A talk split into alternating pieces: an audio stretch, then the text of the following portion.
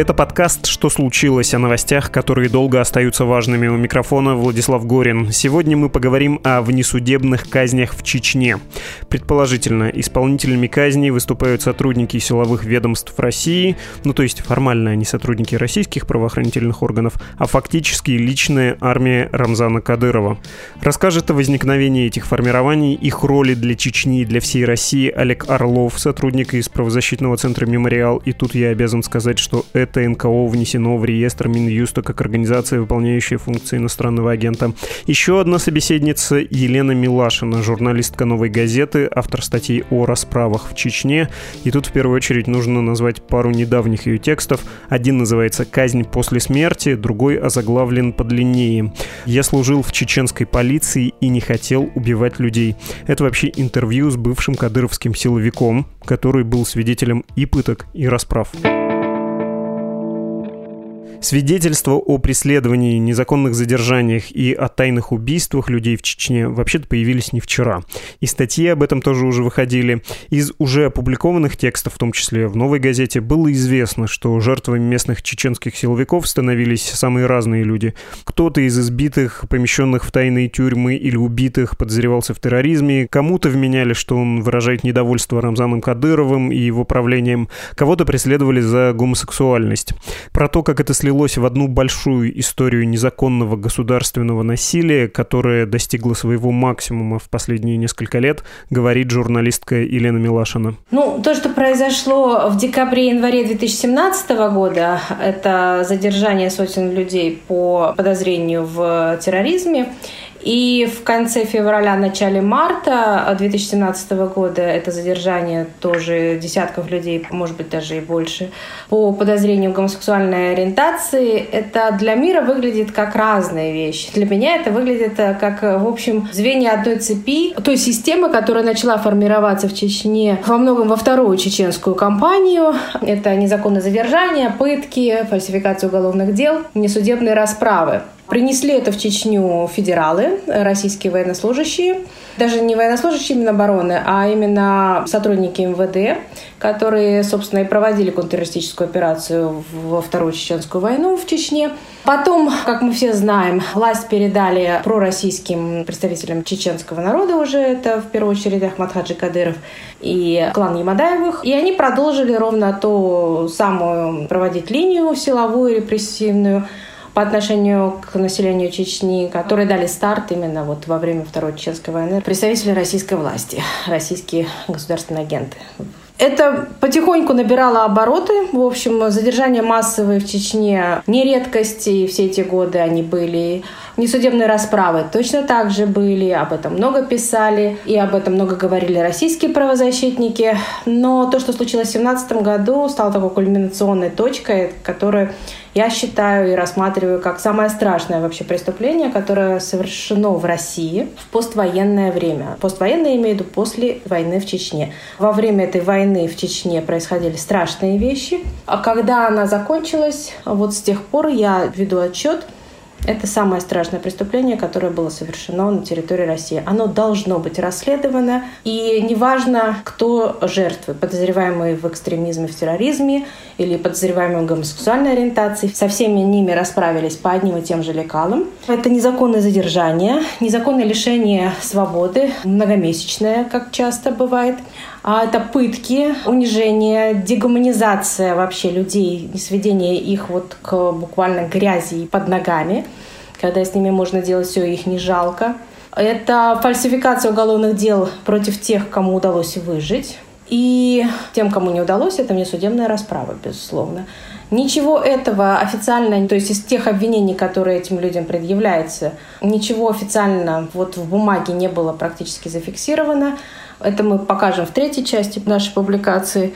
Государство предъявляет на деле одни обвинения, а в процессуальном порядке, законном порядке совсем другие. И те преступления, в которых этих людей, выживших и прошедших все эти застенки чеченские обвиняют, эти преступления выдуманные от начала и до конца. Фальшстартом, забегая вперед, приведу один пример из статьи Елены Милашиной, чтобы понимать, о чем идет речь и вообще, как все это устроено в Чечне. В декабре 2016 года в Грозном было нападение на сотрудников полиции. Сообщалось, что его осуществила группа молодых людей, присягнувших ИГИЛ. Я говорю немного размыто, потому что факты тут выглядят э, слегка зыбкими, но вот что известно точно. В интернете потом было опубликовано видео, как эти молодые люди действительно приносят присягу исламскому государству. А вот еще еще один засвидетельствованный на видео факт.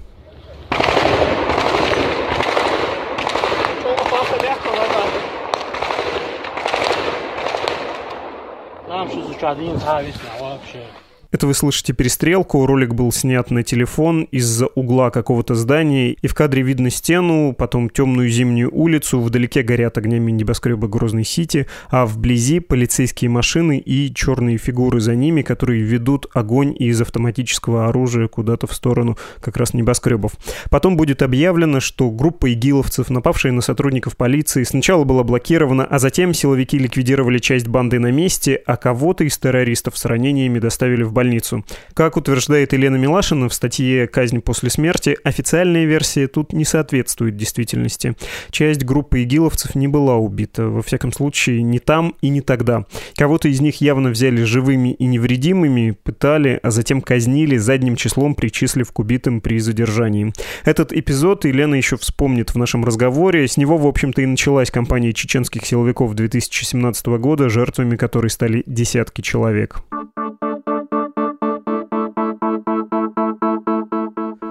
Можно ли нарисовать типичную схему тотального вот такого коврового действия силовиков в Чечне? Кого казнят, кого потом выдают за убитых при задержании? Ну, вообще-то тех, кого заподозрили в терроризме. Человек может быть террористом, действительно может иметь отношение к какой-то экстремистской группе, может присягнуть ИГИЛ и ничего не сделать, а может быть еще более зыбко и неопределенно. Процесс доказывания в этом случае не работает. Он будет предельно условным и очень жестоким. Задержанных помещают в тайные тюрьмы, пытают, потом или отпускают, или казнят, и о смерти либо ничего не сообщают, либо объявляют, что вот прошла спецоперация, и такой-то был убит в ходе этой спецоперации. Случается, что силовики специально держат у себя какого-то задержанного подольше, чтобы у него отросла борода, и чтобы он выглядел более похожим на радикального исламиста. Потом этого узника вывозят в лес и говорят «беги». Ну а после, как вы догадываетесь, тоже выдают все за спецоперацию с ликвидацией боевика подполья. Вообще попасть в поле зрения силовиков и угодить в комнату с крюком на потолке, а такие, как говорят очевидцы, есть в казармах полка патрульно-постовой службы полиции имени Ахмата Кадырова в Грозном, и крюк этот нужен для того, чтобы подвешивать человека, сами понимаете зачем. Ну так вот, в такое помещение можно попасть просто, если на тебя укажет твой знакомый. Он вполне может это сделать под пытками, а потом уже по цепочке будут пытать тебя, чтобы ты выдал тоже каких-то своих сообщников или сообщников в кавычках, да. А еще жертвой покушений и пыток можно стать, если ты читаешь, читаешь, даже не пишешь. Телеграм-канал с критикой Рамзана Кадырова продолжает перечислять объекты преследования Елена Милашина. До этого преследовали экстремистов, террористов, салафитов, наркоманов, нарушителей ДПС, критиков Кадырова, инакомыслящих – геи это просто вот одно звено в этой большой длинной цепочке. Но резонанс, который ударил по Чечне и по российской власти после наших публикаций о преследовании геев в Чечне, или точнее о преследовании людей по подозрению гомосексуальной ориентации или принадлежности к ЛГБТ-сообществу, потому что, в общем, единственное доказательство, по которому человека брали, это кто-то на него ткнул пальцем. Ну, под пытками можно, в общем, и на собственную мать, и на собственного отца ткнуть пальцем и сказать что угодно. Но резонанс тогда позволил остановить массовые преследования. То есть мы многих людей просто спасли этим. Что касается внесудебных процедур, то есть это задержание, незаконное лишение свободы и несудебной расправы, это все в Чечне осталось. Против других категорий по-прежнему очень активно применяется, да и против, в общем, чеченского ЛГБТ-сообщества тоже. Ничего не изменилось, ситуация, в общем, становится хуже, потому что уже был ответ, рикошет после всех этих публикаций, безусловный. Это ответ, который, в общем, чеченские власти при большом одобрении российских властей послали всему российскому обществу в виде давления на правозащитников, которые работали в Чечне, и журналистов.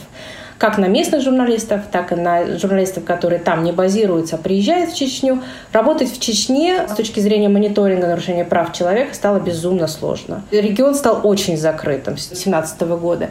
Но когда он закрытый, под покровом ночи, как говорится, или тайны, у нас можно творить все, что угодно. И, в общем, уже чеченские власти перестают стесняться. Об этом свидетельствует последний, собственно говоря, такие показательные случаи, как, например, похищение блогера Салмана Типсуркаева в Геленджике и потом демонстрация видео его голова и принуждение его самоизнасиловать себя, сесть на бутылку. Это многие другие вещи, по которым уже можно... Ну вот сейчас, например, идет охота за подписчиками телеграм-канала Адат и вообще пользователи интернета, мессенджеров сейчас стали главными врагами. Ну, то есть враг номер один — это человек, чеченец, который пользуется мессенджерами критикует анонимно чеченские власти. Это сейчас враг номер один для чеченского режима, потому что его, в общем, сложно поймать и сложно, в общем, эту ситуацию контролировать.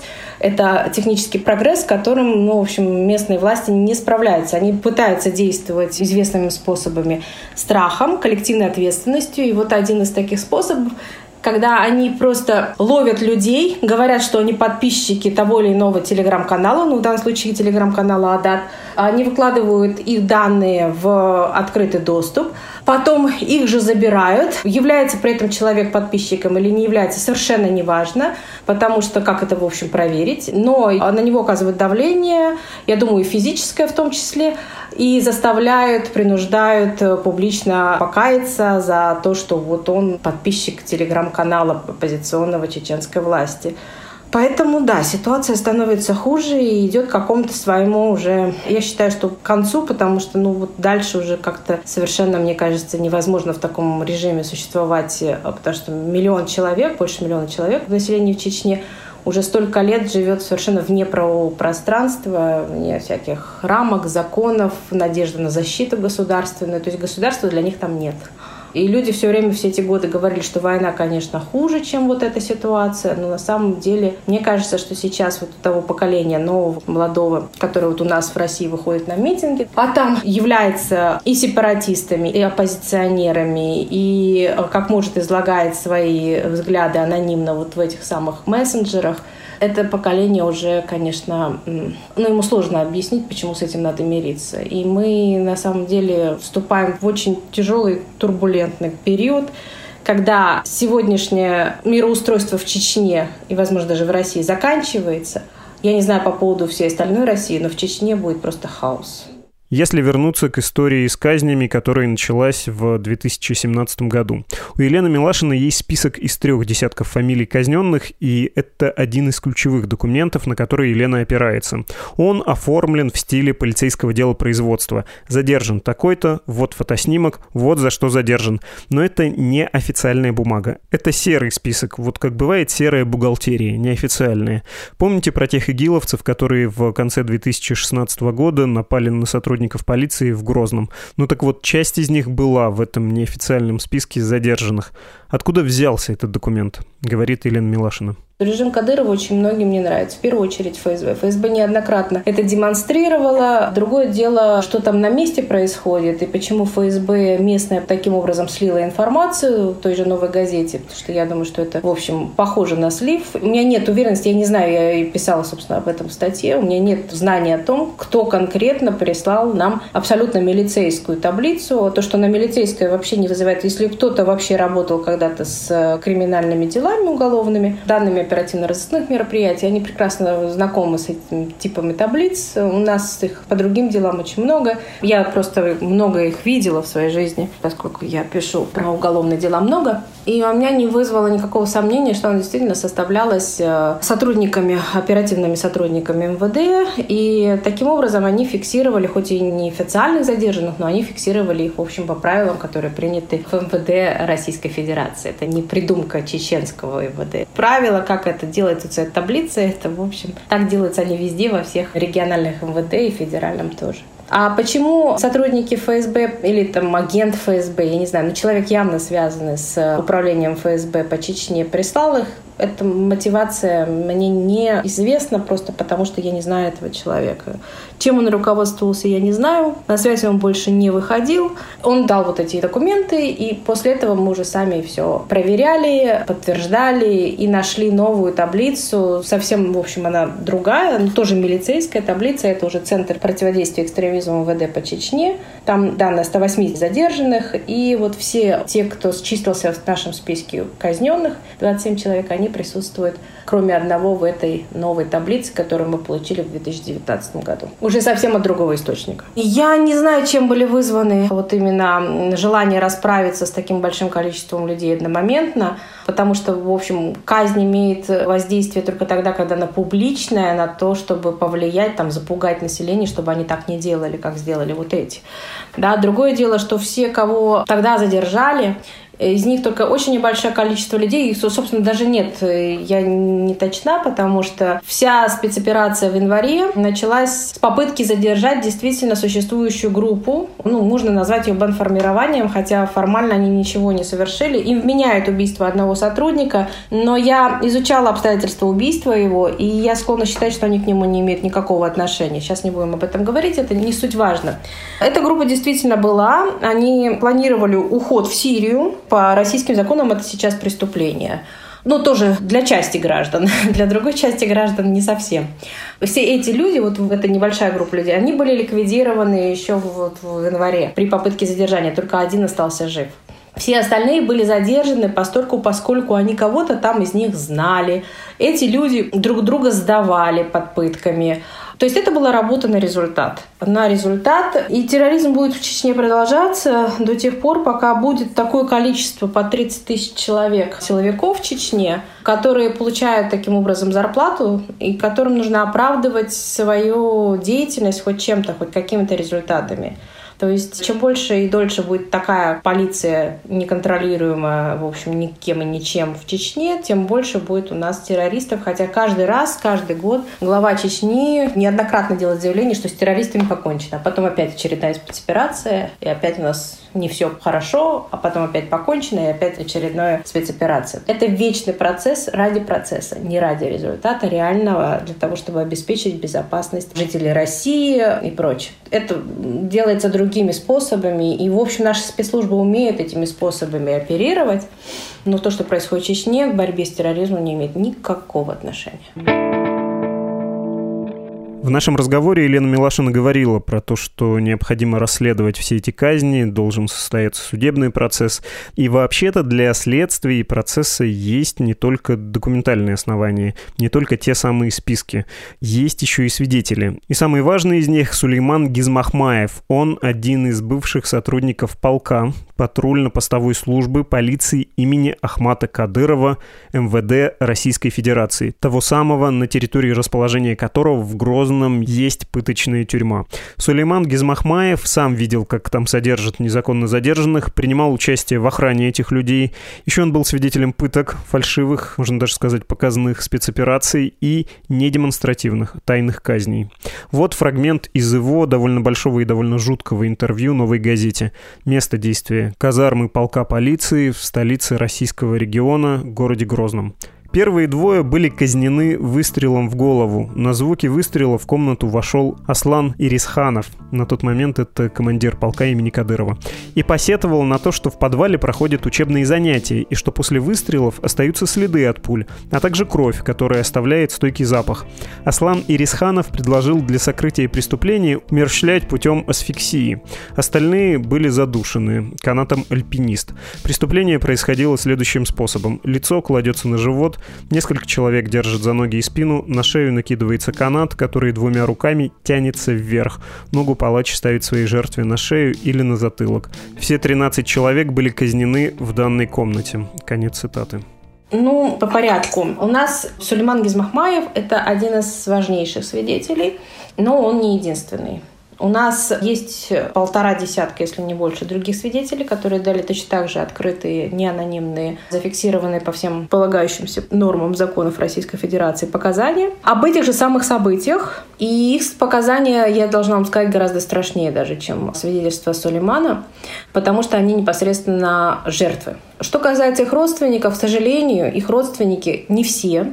Были отчаянно смелые женщины, жены молодые совсем, и э, мамы, которые все-таки вот этот заговор молчания, когда родственники молчат и ждут упорно, надеясь на что-то, верят на слово силовикам чеченским, что вот вы, главное, молчите, сидите тихо, и потом вам вернутся ваши родные. И таким образом люди оправдывают свое молчание. Вот эти вот жены и мамы, они не молчали, они пытались найти своих мужей, они подали заявление в Следственный комитет, с чего, собственно говоря, начинается любая история, потому что нужно заявление, нужно заявление жертвы или потерпевшего, то есть родственника жертвы. И с этого момента начинается работа не только следственных органов, но и правозащитной, и журналистской, по большому счету. Но таких родственников было немного. Самые активные из них покинули Россию, потому что они подвергались физической угрозе уничтожения. Это вот жена одного из убитых, очень смелая, совсем молоденькая девочка. Ее в январе 2018 года, после того, как она подала заявление в Следственный комитет, в прокуратуру Москальковой, встретилась с Москальковой, ее забрали в Аргунскую тюрьму, ну, то есть секретную тюрьму, да, есть ИВС официальная, есть место, где держат незаконно задержанных. Там же держали и геев, собственно говоря, в семнадцатом году. Вот. И реально шла речь о том, что ее убьют. Спасибо Татьяне Николаевне Москальковой, она тогда очень жестко вмешалась. И чеченские власти вынуждены были отпустить эту женщину. Ну и после этого мы ее вывезли за пределы и Чечни, и России. Эти люди, в общем, за пределами России. К сожалению, вот такая ситуация, что любой человек, кто готов рискнуть и нарушить этот заговор молчания, а на самом деле вся вот эта репрессивная система, как и в Чечне, как и в России, держится на молчании людей, на том, что они соглашаются с тем, что государство попирает их права таким образом. В Чечне это просто тотальный процесс. Если бы люди говорили, завтра Кадырова бы уже не было. Если бы заговорили все вот задержанные на этой неделе, в этом месяце незаконно задержанные в Чечне, если бы они подали заявление в Следственный комитет, завтра бы Кадырова убрали. Вот такие масштабы там принимает вот эта вот репрессивная машина. Поэтому каждый человек, который готов пойти против, и общество, которое готово молчать, оберегая себя, думая, что это случилось с кем-то другим, со мной это не случится, этот человек должен быть готов к тому, что он все бросит и вот в один час снимется с места и уедет вместе с семьей, маленькими детьми, даже грудными детьми, и станет скитальцем. И вообще, если понимать вот немножко масштабы, представлять масштабы себе, скольким чеченцам пришлось стать беженцами, это просто вот народ, который превратился в перекати поле, понимаете? Он как депортировали его в 1944 году, так он и не обрел свои корни, так вот и катается он по свету как этот шар, понимаете, гонимый ветром. И это очень страшно на самом деле, потому что вот вам придут завтра и скажут, чтобы сохранить жизнь, тебе надо срочно все бросить, все бросить и уехать. Вот вы представьте себе такую ситуацию, а чеченцы попадают в нее постоянно. Если говорить про Сулеймана Гизмахмаева, вы ему верите? Вообще верите, что ему пришлось бежать и вообще он вступил в конфликт э, с системой, она его отвергла, вот этот репрессивный аппарат, за его мягкость, за его гуманность, а не по какой-то другой причине? Она его как раз не отвергала, он сам принял решение, что он в этой системе работать больше не будет, потому что всю, вот если вы прочитаете внимательно его монолог, вот всю свою жизнь он боялся совершить то, после чего не будет обратной дороги в человечность, понимаете? То есть он избегал этих ситуаций до самого последнего момента, когда понял на примере своего друга, что он в любой момент может оказаться среди убийц, он принял решение и сам разорвал связь с этой системой. Это не она его отторгла. Не надо. Это очень неправильная трактовка. Это говорит, что он не субъект своих действий, а объект. Нет. Он вполне себе дееспособный, совершенно четко понимающий, где добро, а где зло человек. Нам сложно это понять. Мы все время говорим, что у нас 37-й год вот сейчас настанет после там задержания кого-то, чего-то и прочее. А в Чечне он уже давно есть. Поэтому нет, Сульман принял сам сознательное решение И я ему не просто верю, понимаете, есть, конечно, на уровне эмоциональном, человеческом, когда я общаюсь с человеком, с любым, да, как человек просто, да, я могу верить, не верить. Когда я журналист, я все проверяю. Даже когда мне, собственно, главный редактор что-то говорит, я проверяю даже главного редактора, своего собственного. Поэтому я все проверяла. Я проверяла его показания 4 года. Я его проверила от и до. Он не соврал ни один раз. Это удивительный свидетель во всех смыслах. И в человеческом, и в плане свидетеля. Нам повезло. Что самое для вас было важное в этой истории? Ну, задело, что ли, при всей вашей вовлеченности в тему, при том, что вы всякого там повидали и всякого знаете про Чечню? Два судебных заседания, о которых я еще не написала, и они выйдут там в третьей части.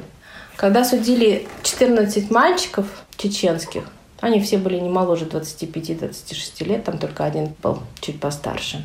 Их судили за выдуманные преступления, которые они совершали просто по той простой причине, что когда это преступление происходило, бумага, даты, они в этот момент сидели в этом самом подвале и совершить ничего не могли. И вот я эти два судебных заседания никогда не забуду. К сожалению, была там единственным журналистом по разным причинам. Мне очень хотелось, мы каждый раз пытались не то что пытались, а решались все-таки пригласить еще кого-то, позвать еще кого-то из коллег, а потом в последний момент всегда давали задний ход, потому что, ну, ко мне как-то привыкли, или я не знаю, почему не воспринимали так, что, ну, мы боялись, что на них окажут давление, откажутся они от адвокатов мемориала, и тогда вся вот эта работа по получению от этих свидетелей показаний, в том числе подтверждающих все, что говорит Сулейман, а эти показания гораздо страшнее, чем то, что говорит Сулейман, потому что это показания жертв все пойдет прахом. Поэтому мне жаль, что я была единственным журналистом. Я все это зафиксировала на аудио, но вот не было видео. Но эти два заседания я не забуду, когда они сначала боялись говорить, а потом один начал. И все эти 14 ребят, которые сидели за решеткой, они потом выступали. И, вы знаете, был какой-то момент, когда просто плакали все.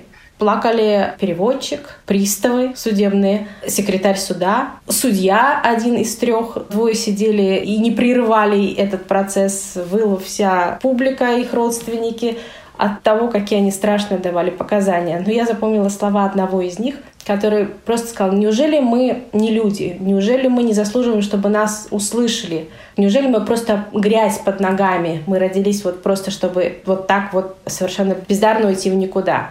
Вот этот меня момент не отпускает до сих пор.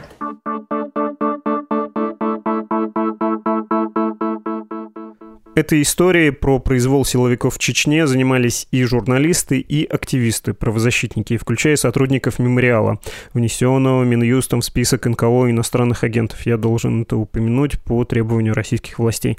Мы поговорили с сотрудником этой общественной организации Олегом Орловым. В том числе поговорили о том, как устроен корпус стражи Рамзана Кадырова, его вот эта неофициальная гвардия, и то, как она появилась. Собственно говоря, как они создавались. Когда началась Чечня организация конфликта, а это давным-давно, это там 2002 где-то год, да, когда клан Кадырова Кремль стал приводить к власти в Чечне. Вот начались создаваться формирования из этнических чеченцев. Идея была такая, пусть чеченцы убивают чеченцев. Хватит федералам брать на себя все насилие в Чечне, в том числе незаконное. Вот пускай это делают сами чеченцы. И были созданы разные формирования, скажем прямо, незаконные вооруженные формирования, но прокремлевские из этнических чеченцев. Это был батальон «Восток», ямадаевцы, да, так называемые. Это бывшие полевые командиры, братья Ямадаевы. У них свое мощное вооруженное формирование. Они быстро перешли почти сразу на сторону федерала во время Второй Чеченской войны. Именно они помогали Кадырову отцу Кадырова, Ахмад Хаджи Кадырову, укрепиться у власти в Чечне. Но потом клан Кадырова решил создавать свои формирования, и началась создаваться так называемая служба безопасности. Понимаете, это вначале было несколько человек, а под конец это были несколько тысяч человек это в основном, ну, в значительной мере, да, были люди из э, бывших боевиков, из разных вооруженных формирований, существующих в Чеченской республике. И служба безопасности сразу возглавил Кадыров.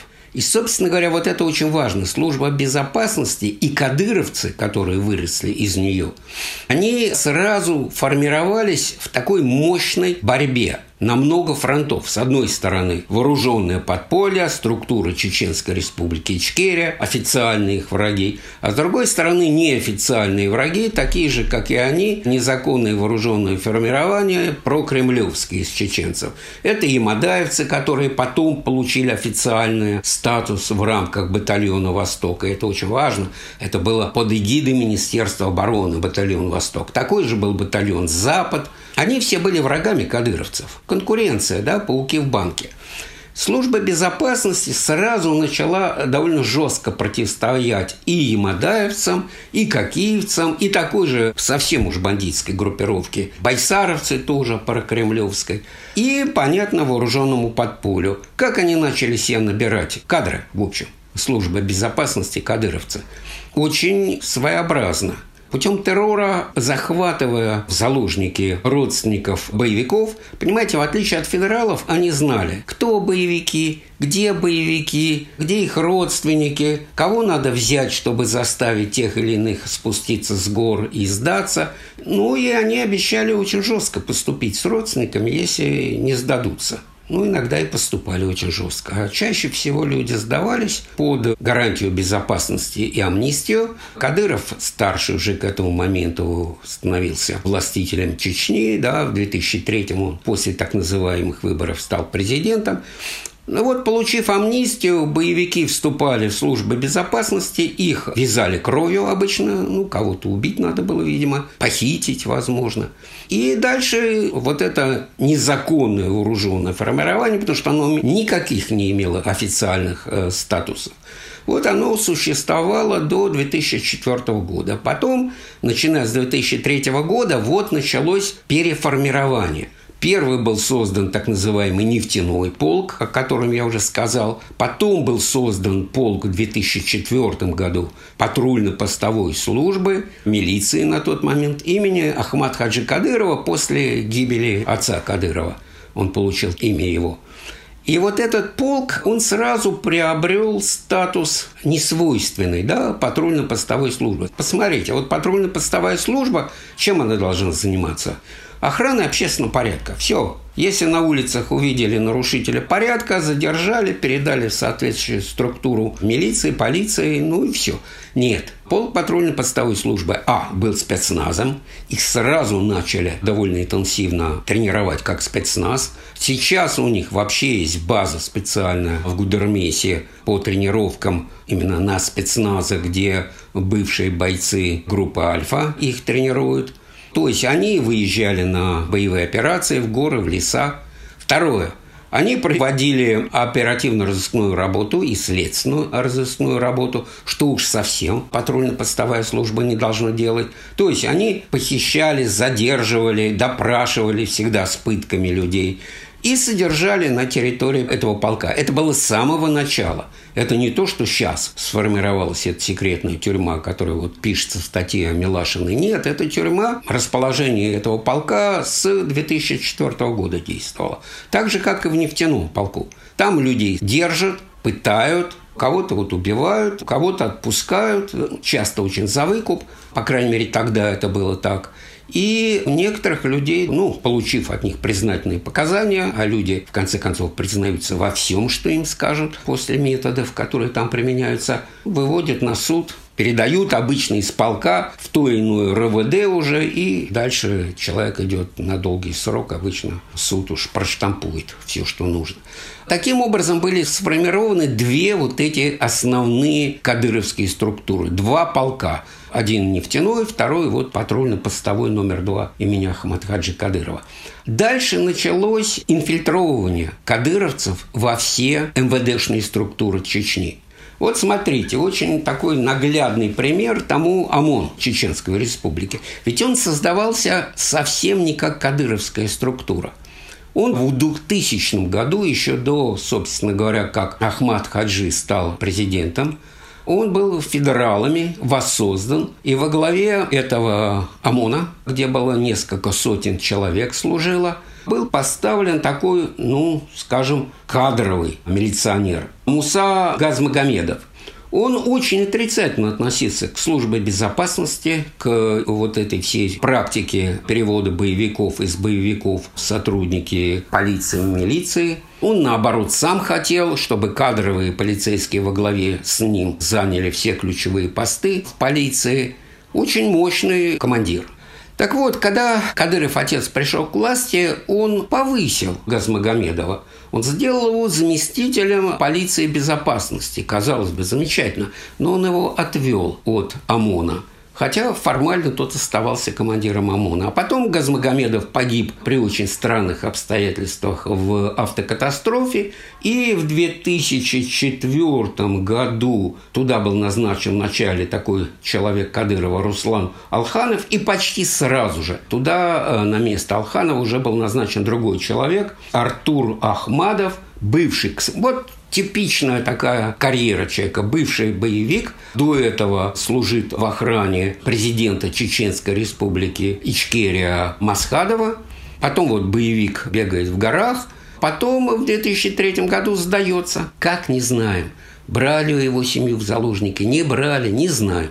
Но он очень быстро, в 2003 же году, становится начальником штаба той самой службы безопасности, о которой говорил.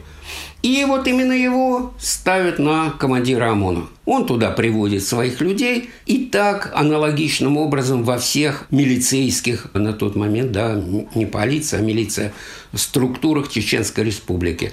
Инфильтрование и службы безопасности кадыровцами. Потом в 2004 году после гибели Ахмад Хаджи Кадырова, когда именно Рамзан Кадыров приходил на его место в конкурентной борьбе с другими претендентами, Служба безопасности ликвидируется, она целиком преобразуется в полк патрульной постовой службы, но на ее место создается новое незаконное вооруженное формирование, абсолютно не имеющее никакого статуса, антитеррористический центр – который существует там год-полтора, и в 2005 году начинают создаваться новые структуры кадыровцев, а именно батальоны внутренних войск, Сейчас это уже структура Национальной гвардии, а именно батальон «Север» и батальон «Юг». Батальон «Север» теперь это уже знаменитый полк, 141-й полк специального назначения Национальной гвардии, моторизованный полк. Вот, кстати, выходцы из этого полка участвовали в убийстве ну как выходцы, люди, находящиеся на самом деле на службе, участвовали в убийстве Бориса Немцова в 2015 году. Вот, с этим полком целый ряд скандалов все время происходит. Ну вот были созданы два таких батальона, потом один батальон стал полком, и это тоже кадыровцы. Вот понимаете, они что-то в МВД, что-то во внутренних войсках, что-то теперь в Национальной гвардии. Ну, не имеет этого значения. Все они кадыровцы, и возглавляют их люди, лично преданные Кадырову. Вот, например, такой клан Делимхановых, да, это очень близкие к Кадырову люди. Адам Делимханов вначале возглавлял полк как раз нефтяной, потом он пошел на повышение, там правительство ушел, теперь в Москве депутат. На его место пришел его брат Шерип Делимханов. А батальон «Север», а потом уже и полк «Север» Третий брат занял Алибек Делимханов. Вот сейчас Алибек пошел на повышение. Он у нас заместитель командующего Северо-Кавказским округом Национальной гвардии. Но на его место пришел другой абсолютно доверенный Кадырову человек – Ташуев, по-моему, фамилия, сейчас могу ошибиться, он из э, еще одной кадыровской структуры, так называемого батальона «Терек». Это СОБР, специальный отряд быстрого реагирования «Терек». Это тоже национальная гвардия. Не имеет никакого значения, национальная гвардия или нет – кадыровцы. Собственно говоря, Терек, по сути дела, это структура личной охраны Кадырова и всех очень приближенных Кадырову в Чечне лиц, то есть ближайшего кадыровского окружения. Возглавляет Терек Висмурадов, человек ну, из самого ближайшего окружения Кадырова.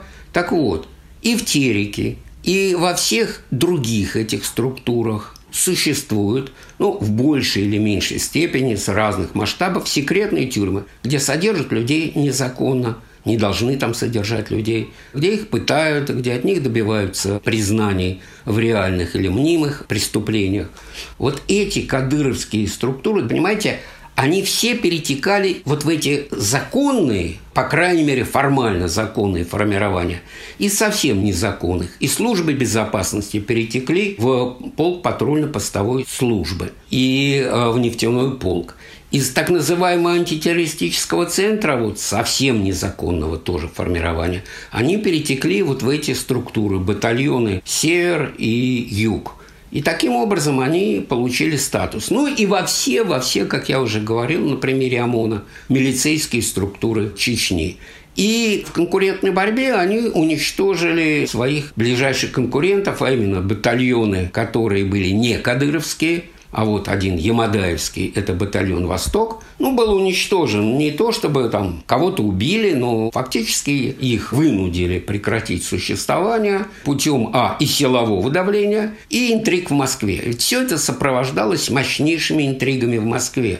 Вопрос, на кого надо ставить в чеченизации конфликта? на клан Кадырова, на его службу безопасности, на полк патрульно-постовой службы, который курирует администрация президента и ФСБ – или на то, что курирует Министерство обороны, на батальоны «Восток» Ямадаевцы и «Запад», а Запад – это Кокиевцы батальон, это люди абсолютно из кадровых структур ГРУ, спецназа МВД, они никогда там не были сепаратистами, всегда были против сепаратистов, и это было для Министерства обороны важнейшим козырем.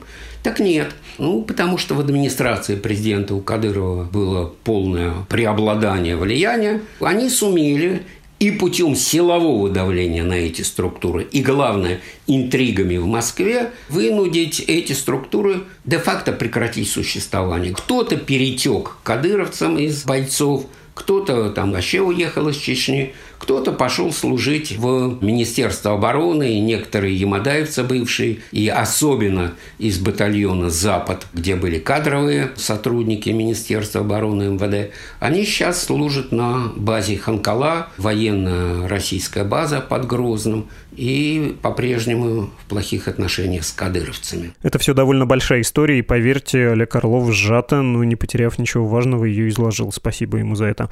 Помните его мысль про инфильтрацию федеральных органов власти в Чечне кадыровцами, как э, сторонники главы Чечни вытесняли всех более независимых игроков с этого поля.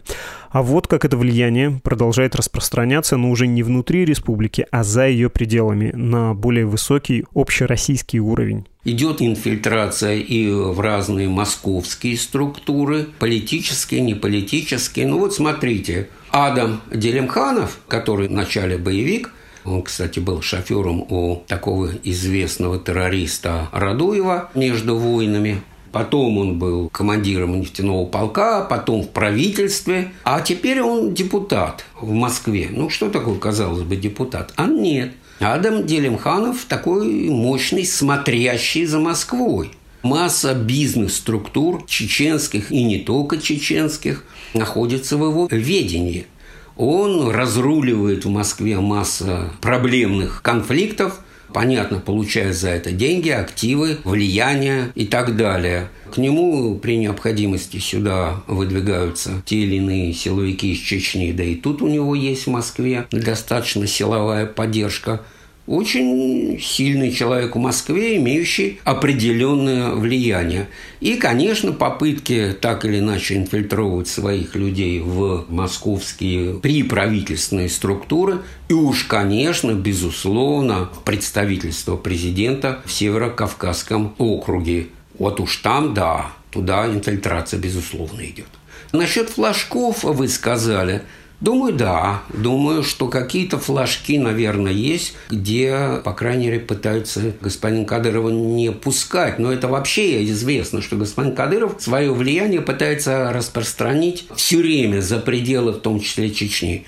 Вот в Ингушетию мы знаем, да, там целая серия конфликтов и влияния, и через разные свои агенты влияния, там, например, такой известный религиозный клан баталхаджинцев – в Ингушетии. Вот через них идет в том числе, по крайней мере, шло сильное влияние господина Кадырова на Ингушетию, на Дагестан, и были у него там свои в Дагестане агенты влияния достаточно мощные.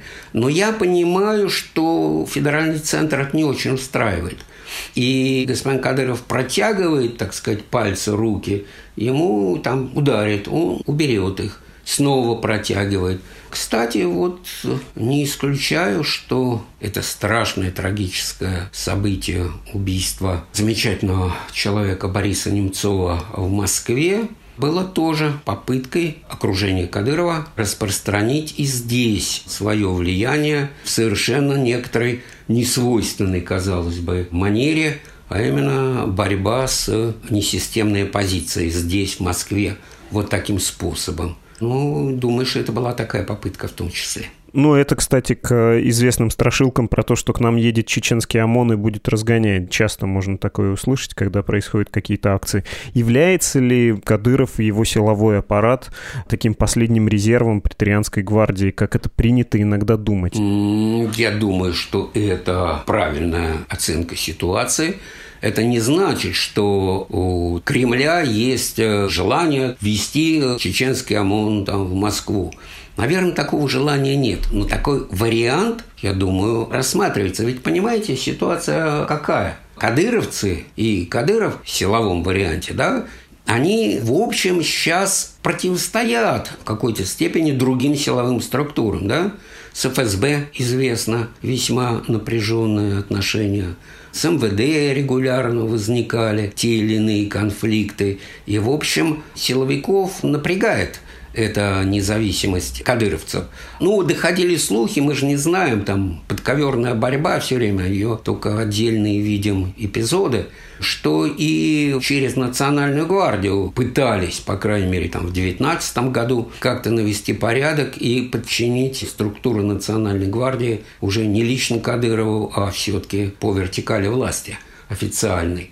Но это не очень получается. А почему не получается? Ну, понятно почему. Потому что Кремль, в общем, не очень одобряет это. У Кремля, собственно говоря, за отсутствием нормальной политической системы где существуют сдержки, противовесы, где есть, там, не знаю, независимый парламент, партии, правительство, президент, и вот может существовать такая как-то система устойчива.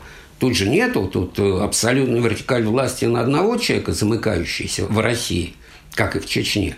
А сдержки противовеса нужны, да, нельзя все яйца в одну корзину класть. Отсюда противостояние там МВД, ФСБ, отсюда разделение МВД и Национальной гвардии, да, много разных структур. Вот вместо нормальной сдержки противовеса системы создается вот такая система сдержек и противовесов разных силовиков. Вот Кадыров в рамках этой системы, на мой взгляд, важный игрок. Да, это одна из э, таких силовых структур, которых в этой сдержке противовесов играет роль. И в конце концов, если, да, не складываются, там, не знаю, отношения, не выполняются все приказы какой-то одной структурой, всегда есть возможность опереться на господина Кадырова. Думаю, да.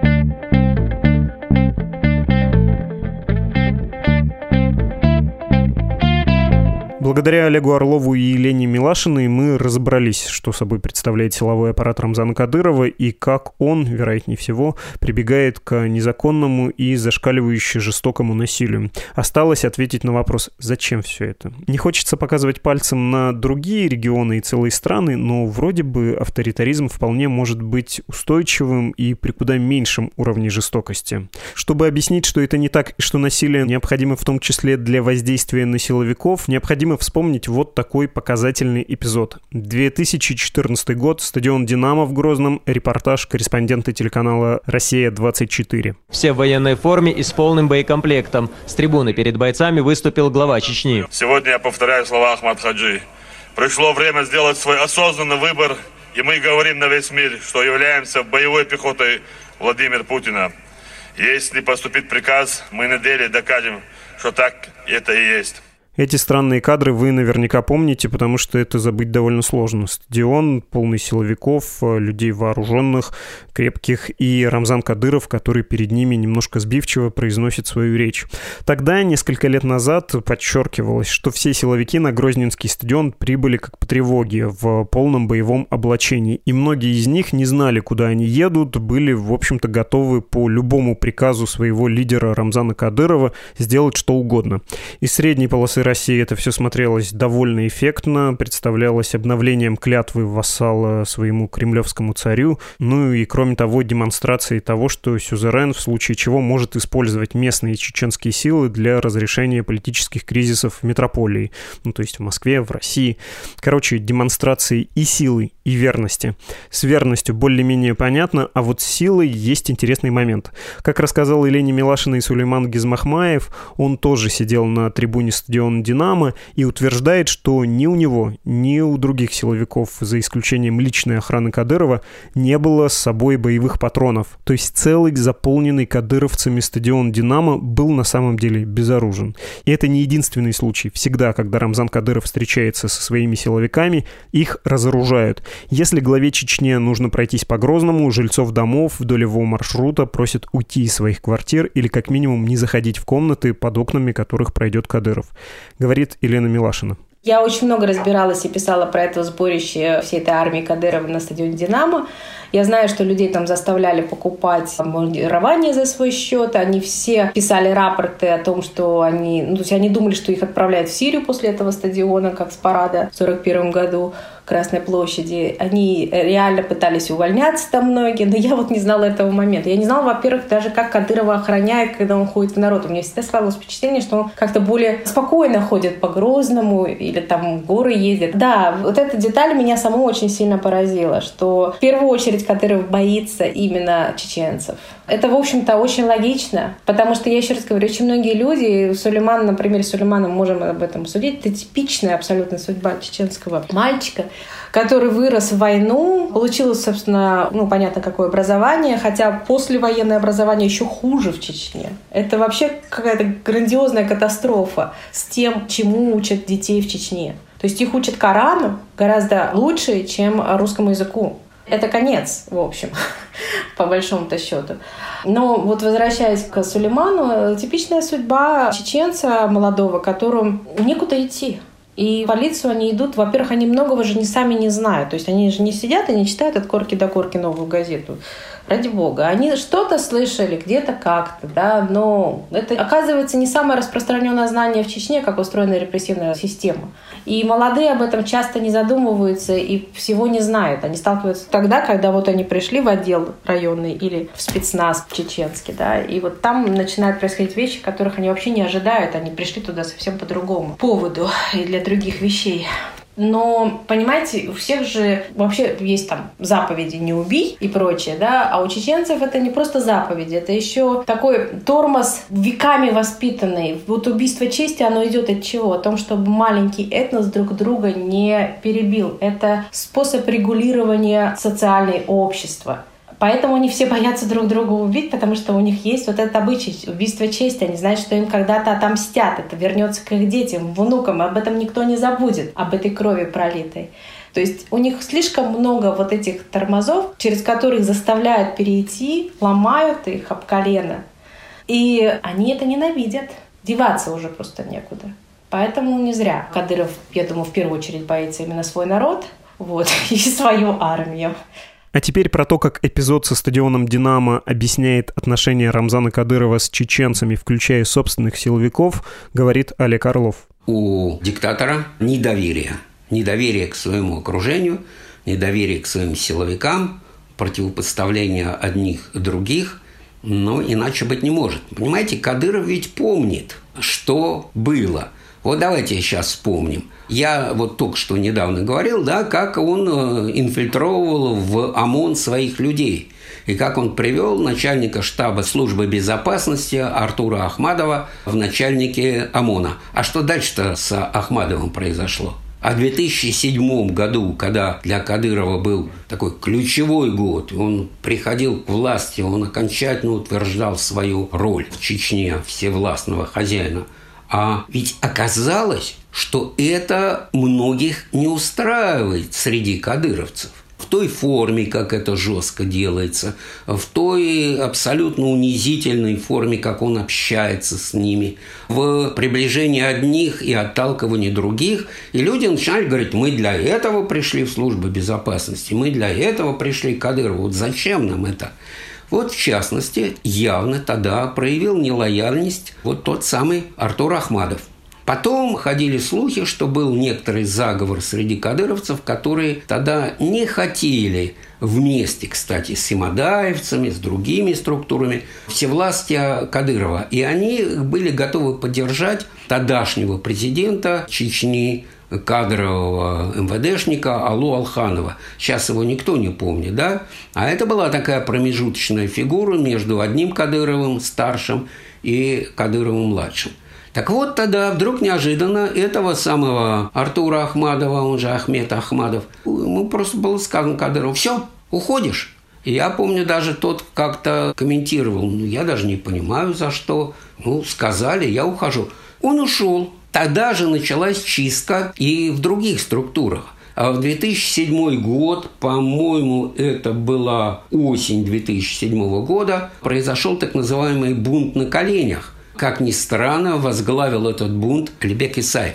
Это первый командир полка патрульно-постовой службы имени Ахмад Хаджи Кадырова, ну, ближайшей гвардии Кадырова. Алибека тогда повели, как водится всегда, на повышение. Он стал заместителем министра внутренних дел, отвели от полка. Но среди кадыровцев было большое недовольство. Нас разделяют на приближенных Кадырову так называемых хоси-юртовских. Ну, хоси-юрт – это родовое, да, село Кадырова, и вот люди, которые оттуда происходят, это самые близкие к нему. Вот нас разделяют на хоси-юртовских и остальных. Мы не согласны быть второсортными. Они собрались, произносили речи, стреляли в воздух, кричали «Аллах Акбар», говорили «не разойдемся пока», на что не надеялись, видимо, на федеральный центр. Федеральный центр к ним не прислушался, они разошлись. После этого Алибека Исаева похитили, вместе с отцом привезли Кадырову, дико избили, отняли все, что только можно, в смысле весь бизнес. Ну и потом он унизительно просил прощения, ну его пинками выгнали из Чечни. Удивительная вещь. Господин Кадыров тасует карты – и вот этот э, Алибек Исаев в 2017 году из ниоткуда возник в качестве помощника теперь Кадырова, а вот в конце прошлого года он стал секретарем Совета Безопасности. Но бунт-то был, бунт на коленях, но был. Ровно так же был бунт и в батальоне «Юг», Батальон «Север» всегда был абсолютно предан Кадырову, потому что возглавлял, по крайней мере, на тот момент человек из клана Делимхановых и там абсолютно преданный батальон, поэтому он стал потом полком и базируется в Грозном. А батальон «Юг» в 2007 же году начал проявлять нелояльность. И человек из службы безопасности Кадырова такой Муслим Ильясов, тоже из боевиков, но кадыровец целиком, вдруг в 2007 году он начал проявлять недовольство тем, как унизительно с ним общается Кадыров. Он стал про это говорить, он говорил, что его батальон не является личной игрушкой Кадырова, масса людей в батальоне его поддержала и смог с ним тоже справиться даже без стрельбы окружали батальон другие батальоны, преданные Кадырову. Было некоторое вооруженное противостояние, стрельба не состоялась, и Муслим Ильясов, э, его не убили. Просто он растворился, ушел, наверное, бежал из Чечни. Кадыров помнит подобные вещи. Бунты были, а были и покушения. Поэтому, естественно, он опасается. И поэтому у него есть самая ближняя охрана, СОБР Терек, который возглавляет один из самых ближайших людей Висмурадов. И заметим, выходцы из этого батальона Терек приходят и возглавляют другие структуры. В частности, батальон Юг сейчас возглавляет как раз выходец из Терека. Поэтому да, доверяй, но проверяй, и не доверяй целиком. И пошел на парад, сдай рожок. Да, это все так.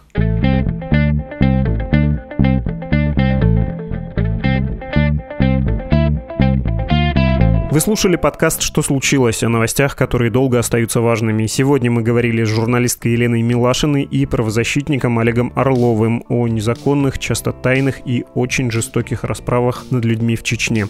А еще о том, как устроен репрессивный аппарат республики, причем этот репрессивный аппарат предан лично Рамзану Кадырову, даром что люди эти носят э, форму российской полиции и Росгвардии.